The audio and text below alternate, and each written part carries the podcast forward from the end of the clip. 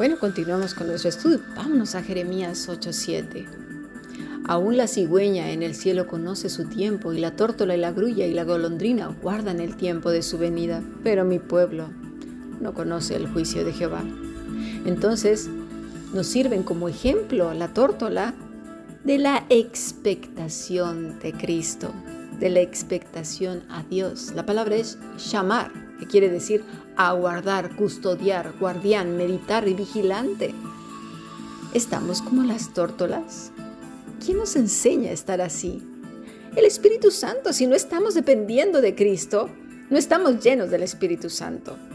Eso es un hecho. Separados de Cristo nada vamos a poder hacer y lo vamos a explicar más tarde, como ya lo dije al, casi al final de este podcast. Nuestro Señor Jesucristo nos dice en Mateo 16, 16, He aquí, yo os envío como ovejas en medio de lobos. Sed pues prudentes como serpientes. Mira, y sencillos como palomas. La palabra que usa nuestro Señor para sencillo es akeraios. Su sentido es, fíjate, sin mancha, inocente y sin mezcla. A lo mejor no entendemos muy bien de qué habla exactamente el Señor cuando dice sencillos, pero Pablo en Romanos 16, 19 nos lo aclara. Dice así, porque vuestra obediencia ha venido a ser notoria a todos, así que me gozo de vosotros, pero quiero que seáis, fíjate, sabios para el bien e ingenuos para el mal. Y aún más lo explica en Filipenses 2.15, usando esta misma palabra, ¿eh? Para que seáis irreprensibles y sencillos, hijos de Dios, sin mancha, en medio de una generación maligna y perversa, en medio de la cual resplandecéis como luminares en el mundo. ¿Por qué? Porque estamos apegados a Cristo, porque quien resplandece finalmente es nuestro Señor Jesucristo. Así pues, sencillos. Los griegos utilizaban este término para designar vino sin mezcla de agua, o metales sin aleación. ¿Sí? Era, era muy común, por eso ellos pudieron entender a qué se refería. Nosotros ya sabemos qué es la mezcla, ¿verdad?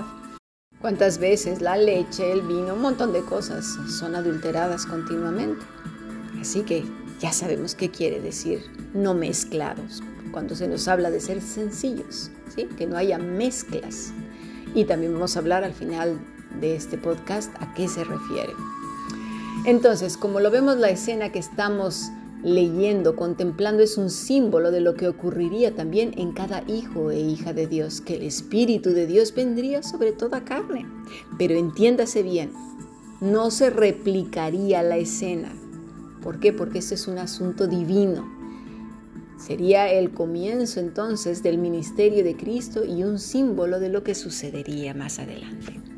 Pero obviamente la mente obcecada y venga con la religiosidad y el rito, pues seguro que corrieron a buscar a los confines de la tierra o correrán o yo qué sé, un palomino para ponérselo en la cabeza. Pero sería el peor error, porque no dice que el Espíritu Santo sea una tórtola, sino como en forma. Sí, entiéndase bien. Dice descendió epi, quiere decir untar, como distribuir descanso. En ningún momento dice que Jesús en ese momentito fue lleno del Espíritu Santo porque Él ya estaba lleno del Espíritu Santo. Él es Dios encarnado. La palabra es epi, no es lleno. ¿Sí? Y dice que descendió como tórtola. La palabra es José que quiere decir como, indicador de comparación, ¿sí? casi vino sobre él.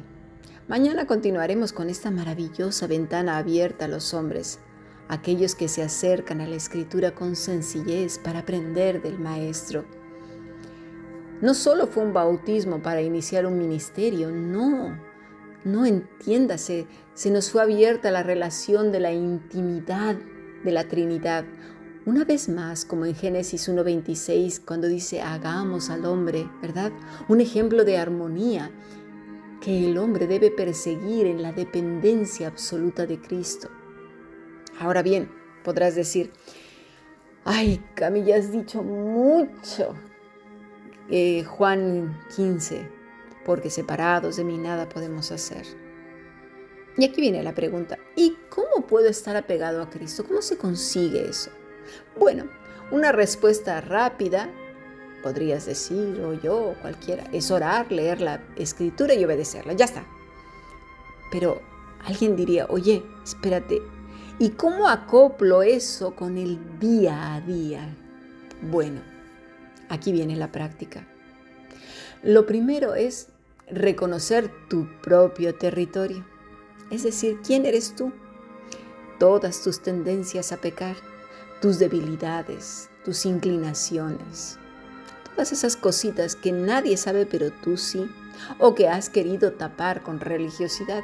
Y solamente eso te lo dará el Señor en un momento de solitud entre tú y Él en que le digas, escudriña mi corazón, Padre, y muéstrame realmente quién soy. No empieces con victimismos y cositas de esas porque ya te digo que has comenzado con el pie izquierdo, vas a fracasar. Ayer vimos que adorar a ídolos no necesariamente son trozos de madera, piedra, plata, oro o lo que tú quieras. Es aquello que te tiene postrado, postrada en dirección contraria a la cruz. Y esto pueden ser miedos, amarguras, temor de hombre, angustias, mal humor, rabia, desasosiego, vicio cualquiera, ¿sí? Porque para eso el hombre es experto.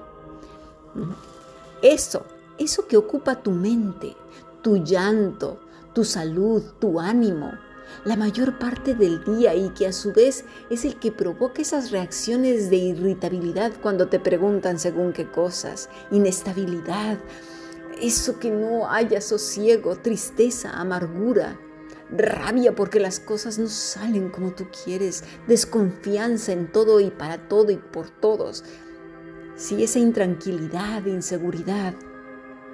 Y como dije, no te justifiques y digas que la culpa la tienen otros. ¿Por qué? Porque de verdad comenzamos con el primer paso que se llama fracaso. ¿sí? Hay que dejarnos de justificarnos a nosotros mismos. Hay que hablar con Dios y decirle, pedirle, clamar que nos quite esos velos que nos impiden ver nuestros propios pecados, no los de los otros, porque para eso somos buenísimos. Hay que preguntarle al Señor una y otra vez. Y pregunta también a ti mismo, ¿cómo me ve mi marido, mi esposa? ¿Sí? ¿Cómo me ve mi pareja? pero no delante de mí, sino a espaldas tuyas. Porque delante de mí o tuyo, pues ya sabemos cómo reaccionarías si te dice la verdad, ¿no? Te ofendes, ¡ay, por qué! ¿No?